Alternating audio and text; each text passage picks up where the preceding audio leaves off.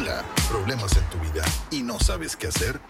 Nuestro día a día puede ser agitado, pero ¿qué crees? Con este podcast, Casa de Bendición, impartido por el pastor Eduardo Cárdenas, Dios puede hablar a tu vida y sanar tu corazón. Quédate con nosotros y comparte si fue de bendición a tu vida.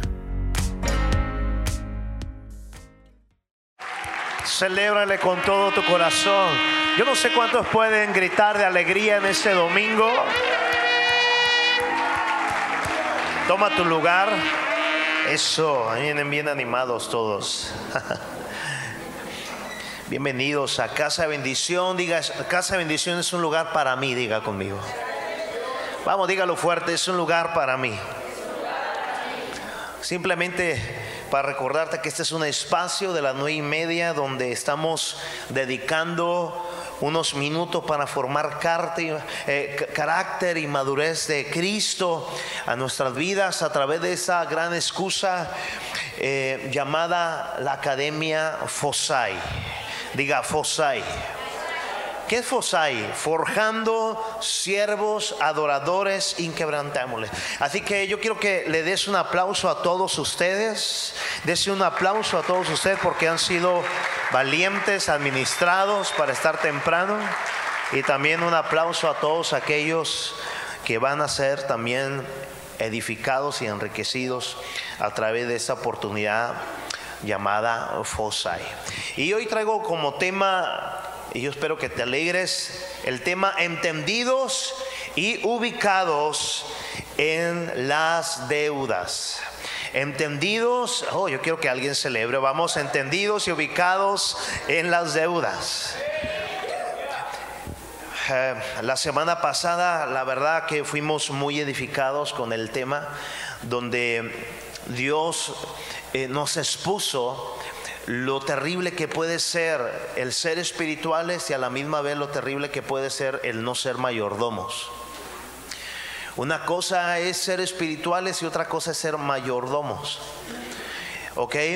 Sabes que en una encuesta reciente eh, de varios estudiantes de un seminario, se determinó que el 70% de los estudiantes del Instituto Bíblico o de los encuestados ellos consideraron que el préstamo, diga el préstamo, ellos consideraron, este 70% de estudiantes del Instituto Bíblico, ellos consideraron que el préstamo está prohibido por la escritura. Escuche bien antes de que me enjuicie. Este 70% de estudiantes, al ser encuestados, ellos concluyeron que el préstamo está prohibido en las escrituras. Sin embargo, de aquellos que se consideraron o consideraron que el préstamo estaba prohibido, escuche bien, el 90% de los estudiantes admitió que aunque estaba prohibido por las escrituras, el 90% estaban endeudados. Es decir, habían solicitado préstamos, préstamos, ¿sabe para qué? Para asistir al seminario. Ahora, una pregunta sería, ¿esto sería tener una doble o un doble estándar?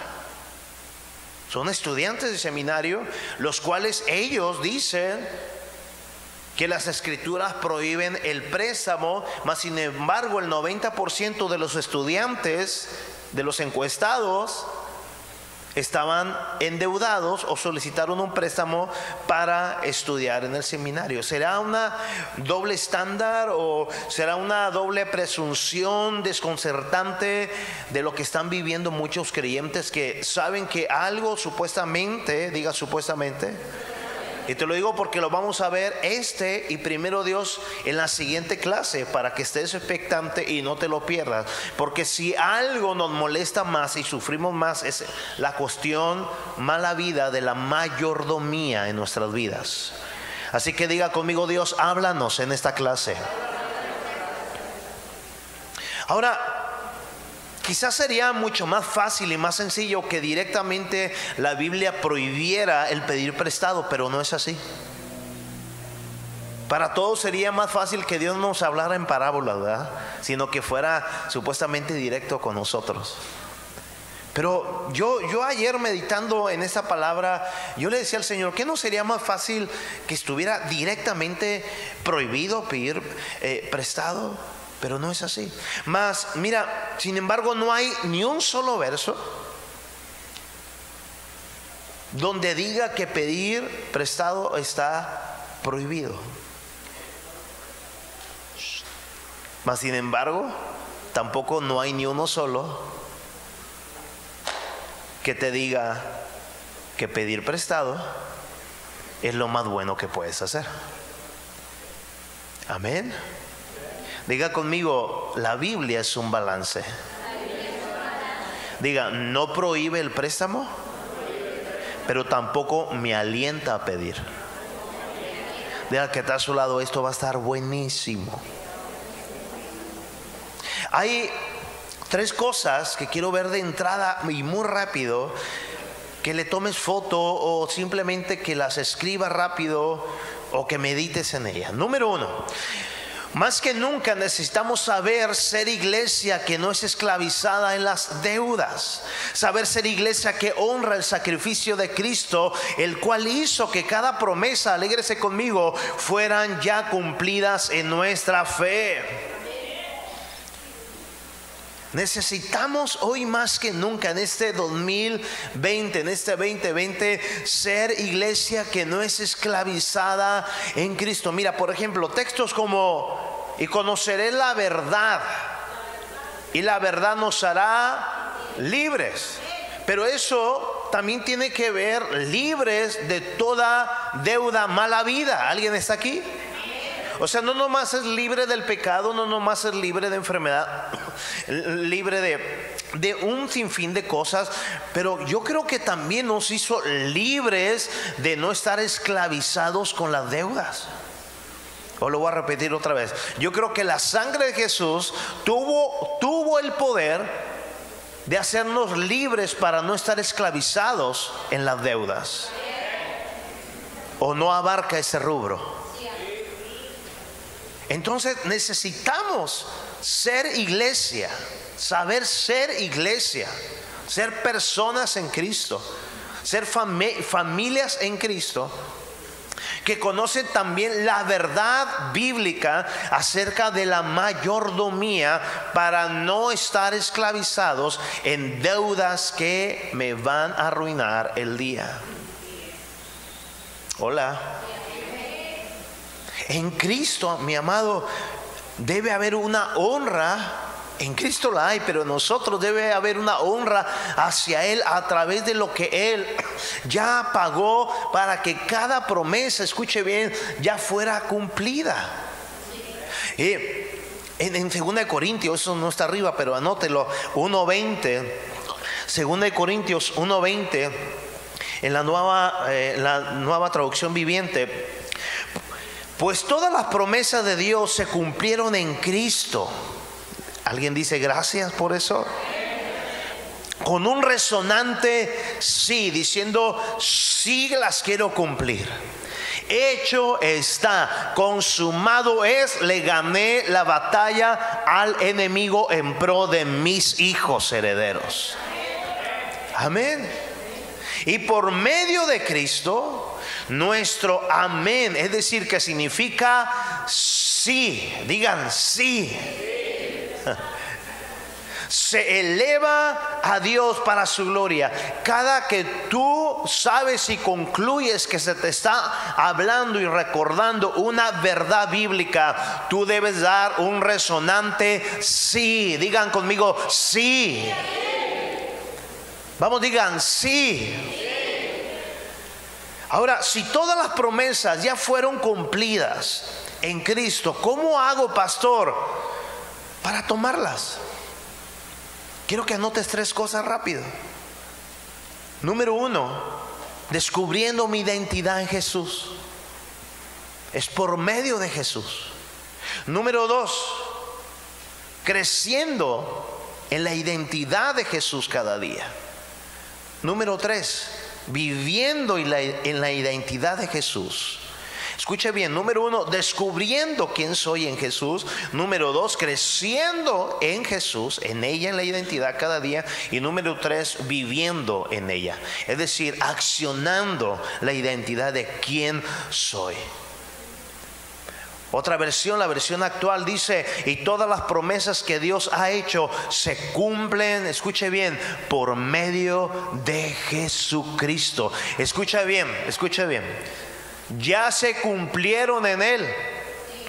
Pero al cada día yo conocer quién soy en Él, nacer de nuevo en Él, creciendo en Él cada día y viviendo en Él cada día, ¿sabes qué? Aquellas promesas, todas las promesas que ya se cumplieron, yo las voy disfrutando, yo las voy descubriendo cada tesoro de su persona en mi vida cada día. Diga lo que se cumplió en Jesús lo descubro cada día. No es algo que se va a cumplir porque apenas Él ya lo va a cumplir, no, Él ya lo cumplió, pero ahora yo al crecer y al estar aquí como en esta mañana, cada día en Jesús yo descubro el regalo de gracia que Jesús pagó por mí. Yo no sé cuántos puedan celebrar conmigo. ¿Cuántos pueden decir, sí, Vamos, dígale al que está a su lado, alégrate. Eso. Número dos, al no ser entendidos en los principios de Dios, sobre todo en el tema del dinero, ya sea por rechazo, ya sea por mentalidad, por paradigmas erróneos, es decir, formas de pensar, ya sea por pereza, todas esas conductas nos van a conducir a un estilo, a un estilo de vida muy, muy triste, con hábitos muy desgastantes. Qué importante que estés aquí. Qué importante que estés escuchando a través de las diferentes plataformas digitales, a través de tu casa, a través de en el carro o aquí en este tiempo presente. Qué importante es exponerte a recordarte o a descubrir, si no lo sabes, quién eres en Cristo, qué hizo Cristo por ti.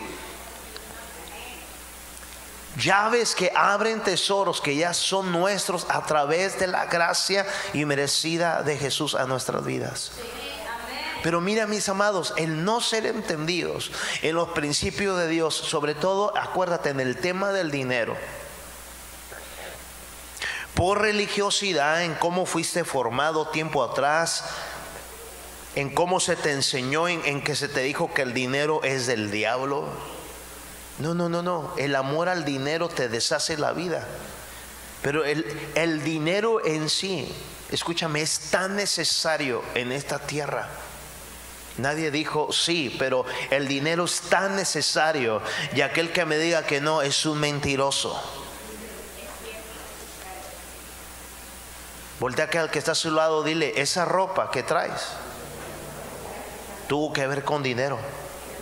Te va a decir alguien, no es cierto, me la sembraron. Bueno, al que te la sembró, no la robó. Todo tiene que ver con dinero en esta vida, mis amados.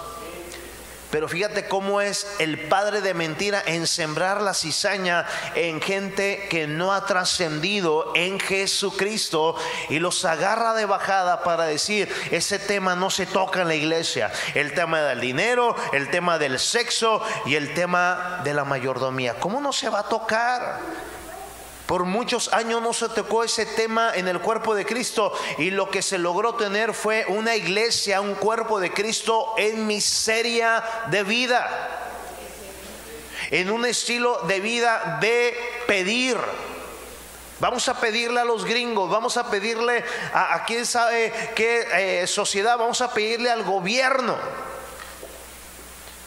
Pero cuando vas conociendo a Jesús y vas conociendo las llaves que te entrega de principio, de sabiduría, escúchame, si tú adquieres sabiduría divina, tú vas a saber, saber, perdón, entrar por las puertas con las llaves que Dios te está entregando. Qué triste es rechazar el entendimiento de Jesús por estar en una mentalidad supuestamente muy espiritual como el profeta que dejó endeudada a su mujer. Ahorita vamos a entrar, si me alcanza el tiempo, a ese mismo pasaje. Era profeta, pero la dejó endeudada. Era muy espiritual, pero no tenía mayordomía. ¿Está aquí?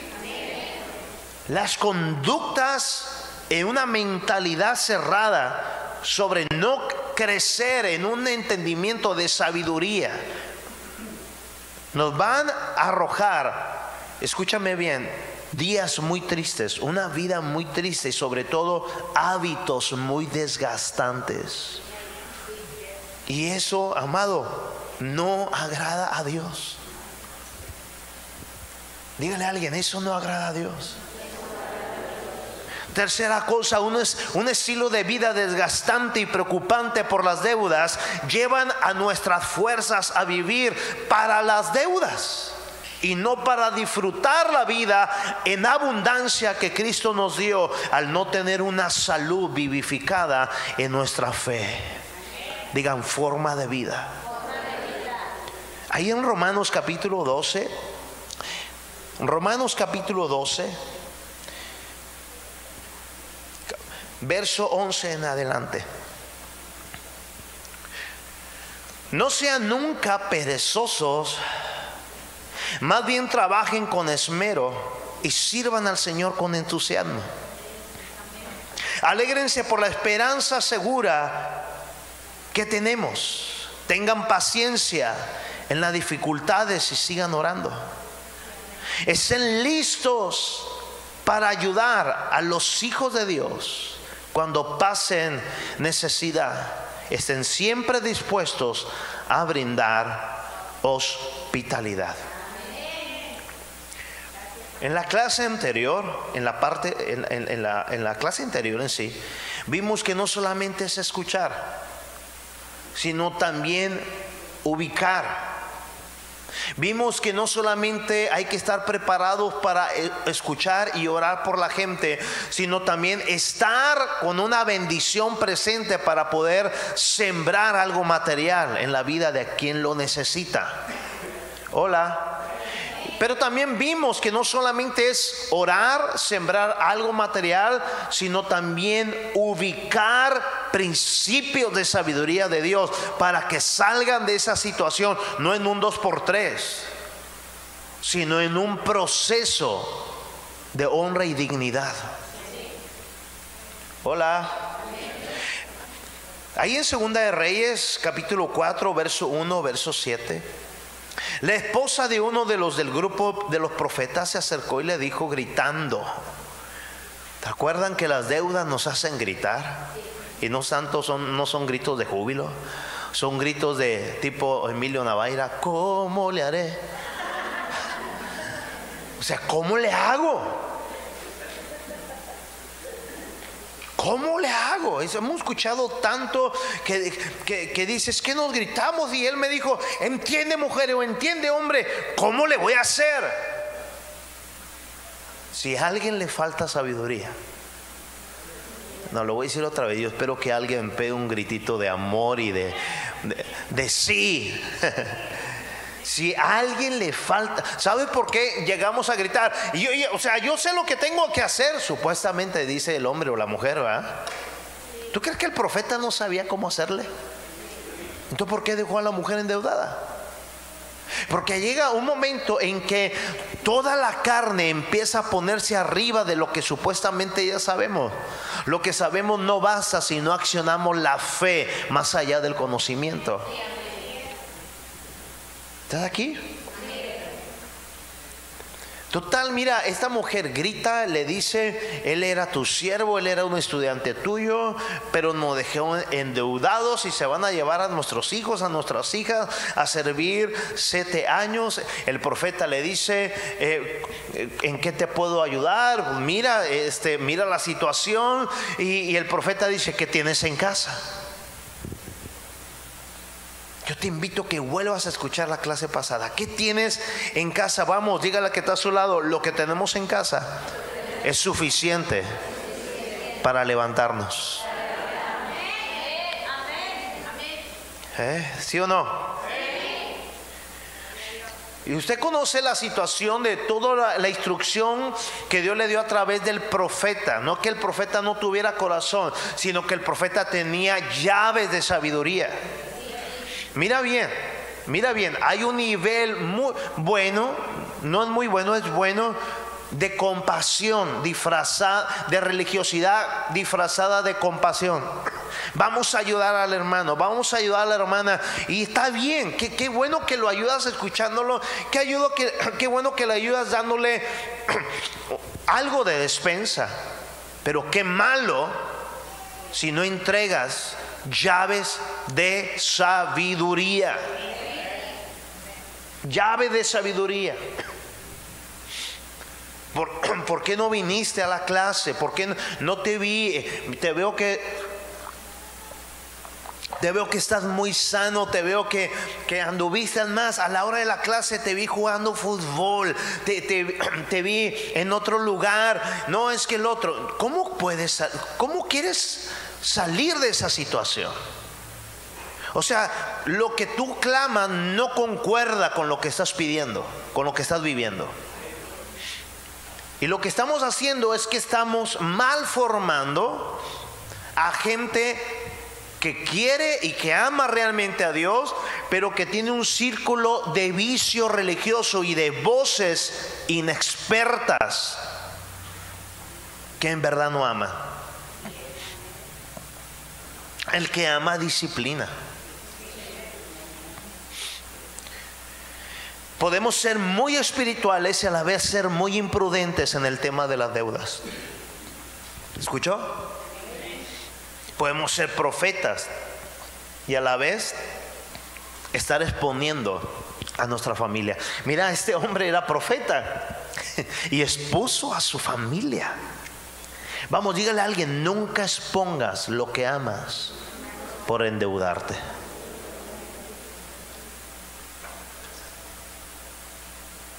Nunca, nunca, nunca. Ahora, el profeta de Dios, cuando escucha la situación de la viuda, le dice, ¿qué tienes en casa? Escúchame bien, en nuestra vida, en nuestra persona, escucha bien esta palabra, en nuestra casa, diga en nuestra casa, grítelo fuerte, tenemos la salida a toda circunstancia adversa. Solo hay que darle el lugar número uno a Cristo Jesús. Yo no sé si usted está de acuerdo con eso. ¿Cuántos pueden decir sí? Claro que sí.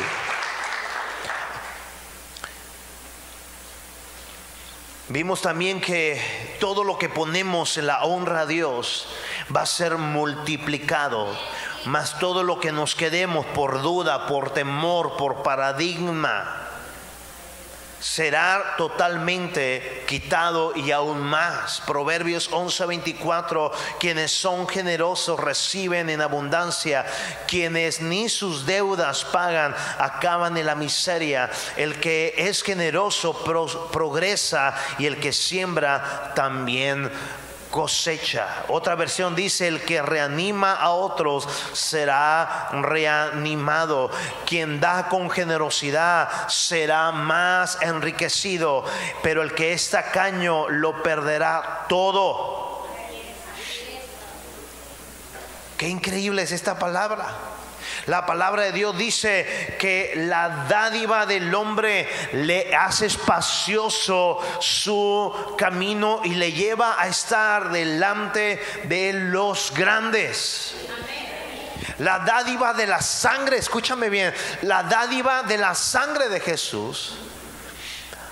Hace eh, ayer escuché a un hijo en la fe dándome un agradecimiento, un testimonio, pero también una petición. Nunca te quedes sin dar un agradecimiento y también una petición. Y dice, ¿sabe lo que me dijo mi jefe después de haber eh, terminado un excelente año cumpliendo más allá de las metas? En vez de que me premiara, me dijo el jefe con otras eh, eh, personas, quiero decirte que este año vas a ganar menos. Cumplir las metas, sí, pero vas a ganar menos. Dígale que está a su lado, que alguien me explique. Y le dijo, esa silla en la que estás, ese escritorio donde estás, no es para que ganes lo que ganas. Y cuando él me dice eso, antes le dijo, este año tú vas a ganar menos.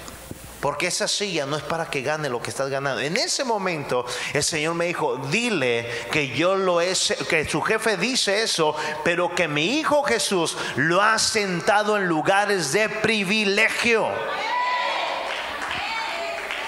Dile que la sangre de Jesús, no, no, lo que tú hiciste, porque tus actos ni uno de ellos pudo haber logrado lo que solamente Jesús y la sangre perfecta del Cordero del Cordero nos hizo privilegiados.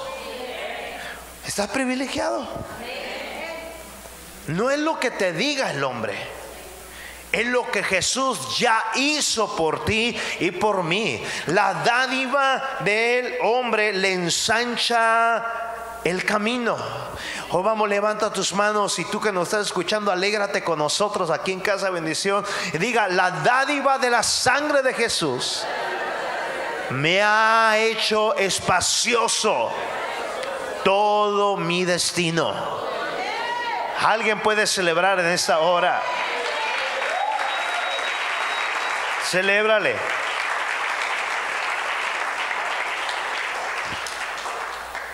Si no hubiera sido por la sangre de Jesús, tú y yo no tuviéramos remedio. Pero a través de la sangre de Jesús, Él nos ha ensanchado nuestro camino. Ahora, como es el Padre, es el Hijo. Lo que Él hace, nosotros lo hacemos. Por eso nosotros, escúcheme bien, en el espíritu correcto, sabemos que ser generosos nos ensancha el camino.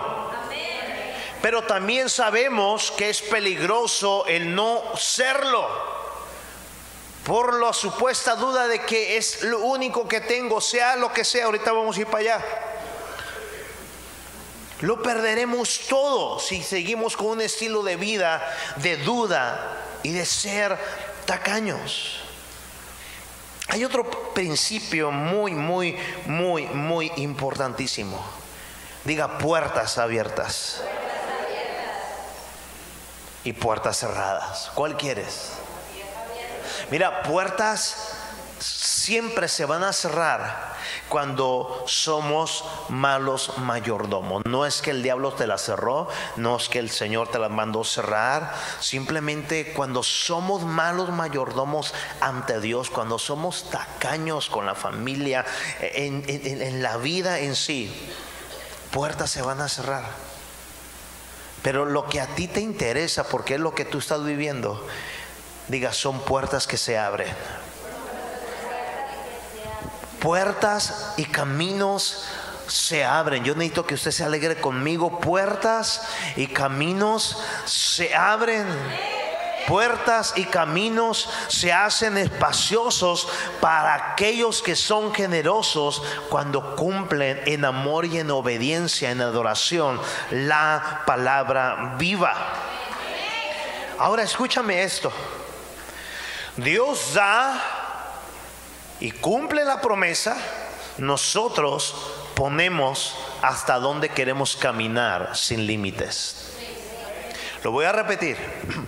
Dios da y cumple la promesa, nosotros ponemos hasta donde queremos caminar, hasta donde ponemos el límite. Allí en, en, Segundo de Reyes capítulo 4, verso 3 al 6. Entonces Eliseo dijo, ve y habla con tus vecinos y pídeles prestados todos los frascos vacíos que tengas. Diga conmigo, no le dio cantidad. Todos los que puedas, trae todos los que puedas, entra a tu casa y cierra la puerta. ¿Cuántos en este año ya estamos empezando a cerrar puertas de deudas innecesarias? Ahorita te voy a aclarar algo antes de que termine la clase, ¿ok? Usa el frasco de aceite y llena cada frasco vacío, uno tras otro. Diga conmigo, todo lo que traiga al Señor en generosidad, más allá de mi lógica, Dios lo va a llenar. ¿Usted lo cree? Ahora dice aquí, sus dos hijos le llevaban los frascos y ella los llenaba. Cuando todos los frascos estaban ya llenos, ella le preguntó a su hijo, ¿no quedan más frascos? Él le dijo, no hay más. Entonces el aceite dejó de fluir. Yo quiero que anotes lo siguiente y quiero que escuche lo siguiente. Cuando tú y yo decimos, ya no hay más, en cualquier situación de la vida, cuando tú y yo decimos, ya no hay más, es cuando todo dejará de fluir en cuanto a la provisión sobrenatural de Dios. Cuando yo digo, ya no hay más, yo le estoy poniendo un límite a Dios. Pero cuando yo sigo trayendo cada vasija que yo encuentre, cada semilla que yo traiga, eso va a seguir fluyendo en una cosecha inexplicable. ¿Usted lo cree? Ahora, ella recibió un milagro de qué naturaleza. Dígame de qué fue su milagro.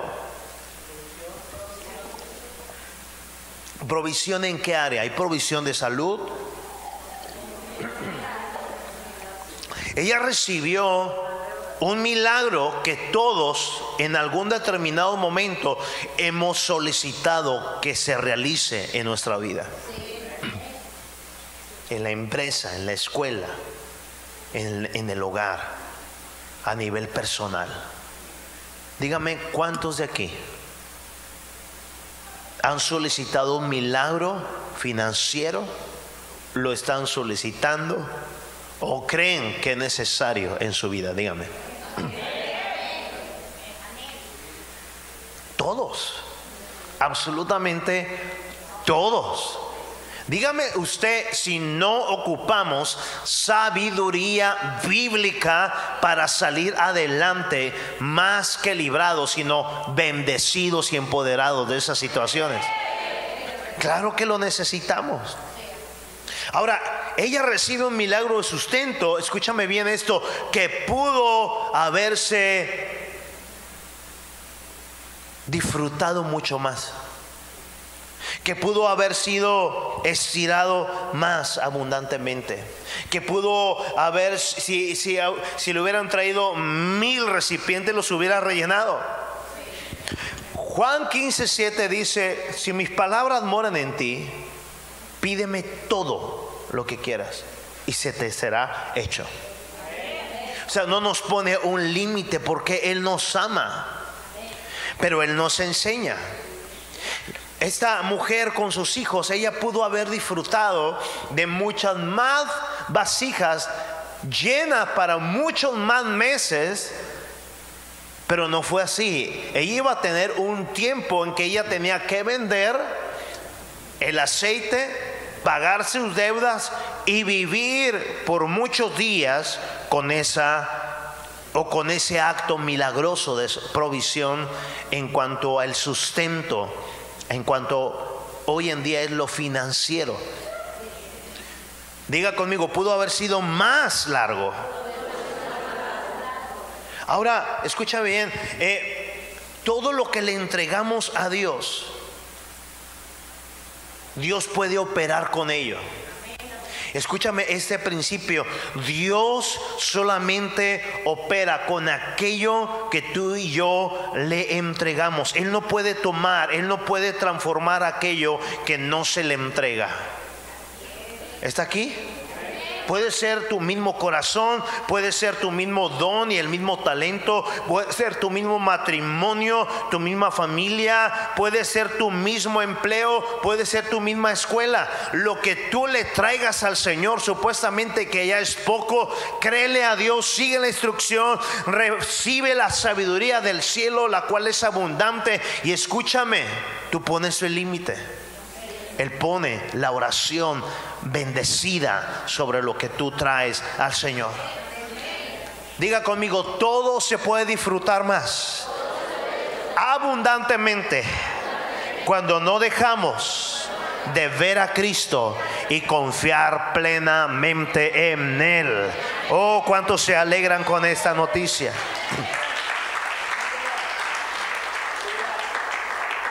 Quiero terminar con, esta referencia o con este ejemplo de cómo los milagros, no me gusta tanto ese término, aunque es glorioso vivirlo, porque tú descubres que en la época de Moisés se vive de milagro, abrir el mar rojo, eh, comer del cielo.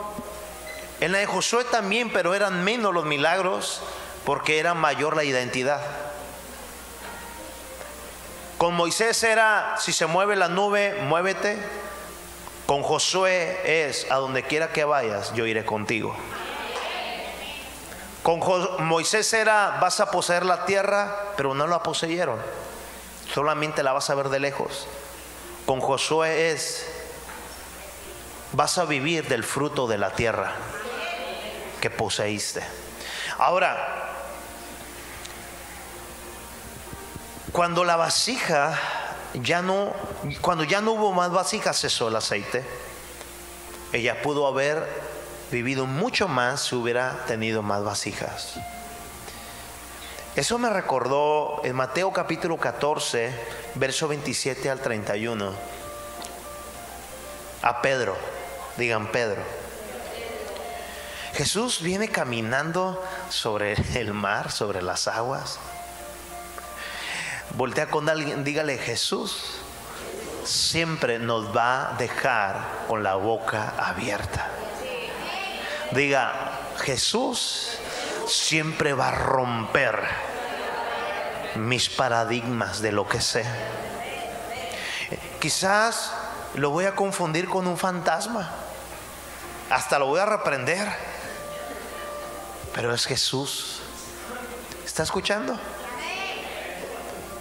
Dice aquí en ese pasaje. Dice en este pasaje, en Mateo, le dije Mateo